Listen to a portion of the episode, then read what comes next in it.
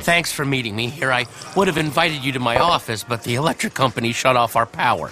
That's unfortunate.